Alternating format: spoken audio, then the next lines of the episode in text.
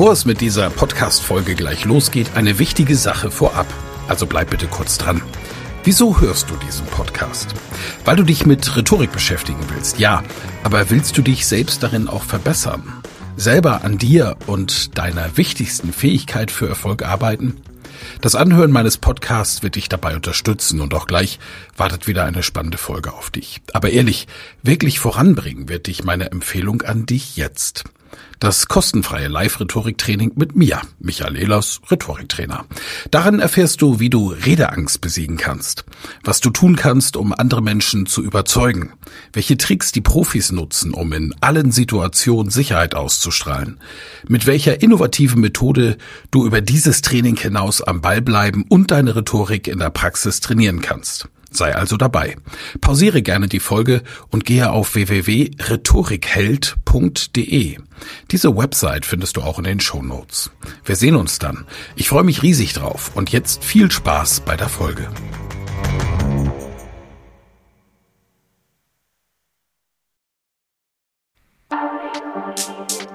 Elas Rhetorik Podcast. Wer was zu sagen hat, der sollte reden können. Ihr Rhetorik-Podcast für Management, Kommunikation und Strategie. Wir sind in Kapitel 2 Positives Formulieren, Teil 2 der Wortschatz. Eine meiner Lieblingsbands, die amerikanische Rockband Extreme, brachte einmal ein Album heraus mit dem Titel Three Sides to Every Story. Yours, Mine and the Truth. Zu Deutsch, jede Geschichte hat drei Seiten. Deine, meine und die Wahrheit. Der Rhetoriker, der sich dem Werkzeug des positiven Formulieren bedienen möchte, der muss diese drei Seiten kennen. Wenn man einen Philosophen nach mehreren Sichtweisen oder mehreren Wahrheiten fragt, so nennt er das Dialektik. Und Angewandte Dialektik ist ja auch eines der wesentlichen Werkzeuge in der angewandten Rhetorik.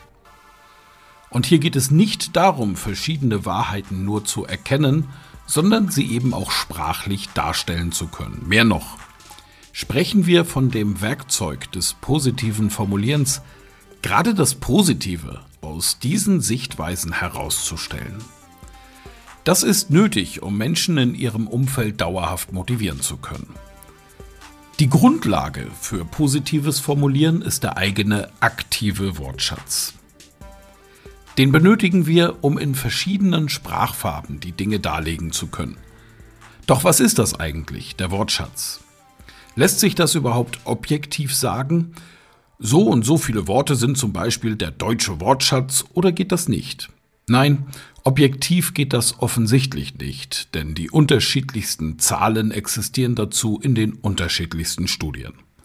So schreibt der deutsche Sprachwissenschaftler Werner Vogt in seinem Manuskript, wie viele Wörter hat eine Sprache zum Beispiel Auszug jede Sprechergruppe, jede Sprachschicht, jede Fachsprache hat einen unterschiedlichen Wortschatz. Die kleineren Wörterbücher und Lehrmaterialien, zum Beispiel Grundwortschatz Deutsch oder die Vokabelverzeichnisse der anerkannten Lehrbücher des Goethe-Instituts enthalten den gemeinsamen Kern, der in allen Gegenden bei allen Bürgern, Stadt- und Landbewohnern jung und alt in Gebrauch ist.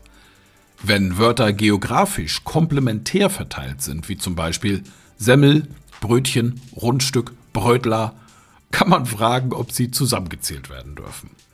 Ferner enthalten ältere Quellen und Wörterbücher Wörter, die allenfalls noch verstanden, aber nicht mehr gebraucht werden. In Landesteilen und Dialekten sind Wörter quicklebendig, die anderswo bemoost, dichterisch oder feierlich erscheinen, wie Knabe, Ross, Maid, zünftig, schicklich, mehr und so weiter. Aus dem Gesagten ist schon deutlich, dass eigentlich jeder Sprechende sehr viel mehr Wörter versteht und passiv kennt, als er sie jemals benutzen würde. Ferner zeigt sich noch die Schwierigkeit, den Wortschatz überhaupt zählen zu können, darin, dass bestimmte Begriffe einfach doppelte Bedeutung haben. Es gibt zum Beispiel die Bremse, die mich im Sommer im Freibad stört und mich sticht, und in der Autoreparaturwerkstatt ist ziemlich klar, wenn Sie von einer Bremse sprechen, meint man nicht das Insekt. Oder auch im Büro. Dort haben Sie einen Stuhl, auf den man sich wunderbar hinsetzen kann. Im Krankenhaus dagegen spricht man von einem Stuhl, auf den Sie sich besser nicht setzen.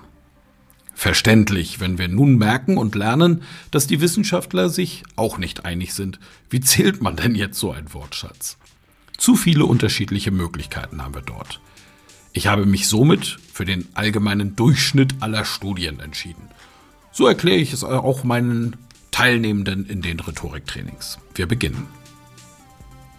Beginnen wir mit dem Totalbestand der Wörter einer Sprache. Das sind die Gesamtheit aller, auch zusammengesetzten Wörter, die wir sprachlich anwenden können. Hier geht man davon aus, dass in nahezu jeder Sprache circa eine halbe Million Begriffe verwendbar sind. Nehmen wir nun den ersten Band des Duden Rechtschreibung zur Hand, dann werden wir feststellen, dass in diesem Duden ca. 260.000 Wörter, also knapp mehr als die Hälfte zu finden ist. Diesen Wortschatz bezeichnet man als den allgemeinen passiven Wortschatz. Das sind Wörter, die wir zumindest theoretisch verstehen können. Sie können davon ausgehen, dass der durchschnittliche Mensch ca. 50.000 Wörter tatsächlich kennt. Wollen wir die Wörter zählen, die wir kennen, gleichgültig, ob wir sie benutzen oder nicht, dann sprechen wir vom persönlich passiven Wortschatz. Nun zum Wichtigsten, der persönlich aktive Wortschatz. Das sind Wörter, die wir im Laufe eines Jahres beim Sprechen oder auch Schreiben verwenden. Auch hier gibt es ganz, ganz unterschiedliche Sichtweisen. Beginnen wir mal damit. Eine anspruchslose Verständigung über Alltagsdinge können wir locker mit 400 bis 800 Wörtern erledigen. Nehmen wir aber einmal eine der bekanntesten Dichtungen, die es gibt, nämlich die Dichtung von Homer, dann stellen wir fest, dass alleine er einen Wortschatz von 8000 Wörtern, laut Schweizer, verwendet hat in seinen Dichtungen. Der aktive Wortschatz jedes Einzelnen wird also irgendwo zwischen den 800 Wörtern für anspruchslose Konversation und den 8000 Begriffen, die Homer in seinen Dichtungen schreibt, liegen. Auch falsch. Schauen wir nämlich auf Goethes Werk, so kommen wir laut den Hinweisen für Benutzer des Goethe-Wörterbuch Band 3, herausgegeben von der Berlin-Brandenburgischen Akademie der Wissenschaften, der Akademie der Wissenschaften in Göttingen und der Heidelberger Akademie der Wissenschaften auf sagenhafte 91.000 Wörter. Doch hier müssen wir leider deutlich unterscheiden. Es gibt nachweislich einen großen Unterschied zwischen dem aktiven schriftlichen und den aktiven gesprochenen Wortschatz. Um den geht es verständlicherweise bei mir in der angewandten Rhetorik.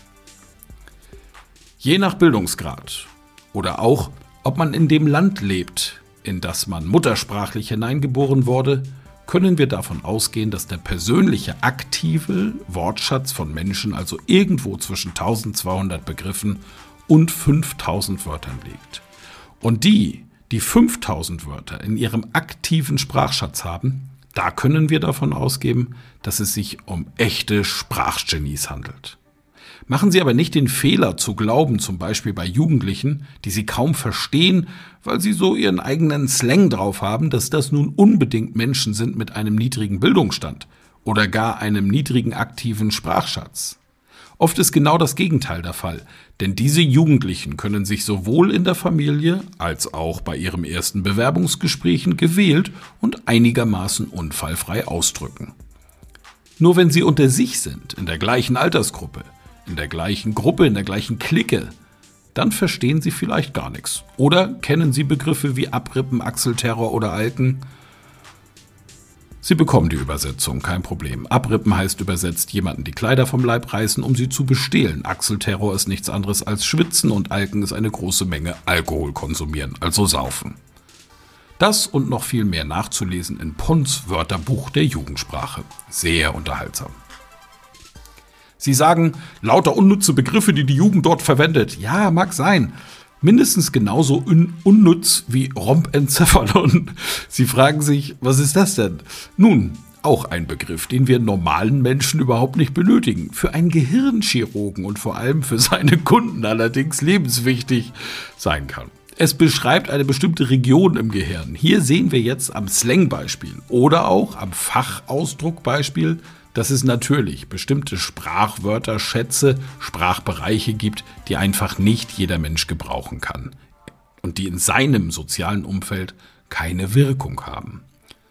Andersrum ist es, dass sie in einem bestimmten sozialen Umfeld aber auch bestimmte Begriffe brauchen, um einfach dazuzugehören. Rhetoriker und Rhetorikerinnen sind da natürlich geborene Marketingprofis und wissen genau, mit wem habe ich es denn zu tun, mit wem kommuniziere ich. Und hier gilt es, sich auf den Sprachgebrauch und den Sprachschatz seines Gegenübers einzulassen. Einzulassen heißt nicht, dass Sie ihn kopieren und zwangsweise anwenden, sondern es bedeutet, dass Sie sich bemühen, ihn zu verstehen, sich hineindenken und sich ein Stück weit angleichen, ohne an Authentizität zu verlieren. Kommen wir jetzt zu Ihrer entscheidenden Frage und ich hoffe, es brennt schon regelrecht bei Ihnen. Was kann ich denn tun, um meinen eigenen aktiven Wortschatz zu vergrößern? Sie bekommen die Antworten in der nächsten Folge. Und bis dahin bedanke ich mich wieder mal fürs Zuhören, dass Sie dabei sind und zu den vielen tausend Nutzern des Rhetorik-Podcasts gehören. Auf www.rhetorik.me. Dahin gehört auch Ihr Feedback. Bis bald. Vielen Dank fürs Zuhören. Mehr Informationen unter www.rhetorik.me.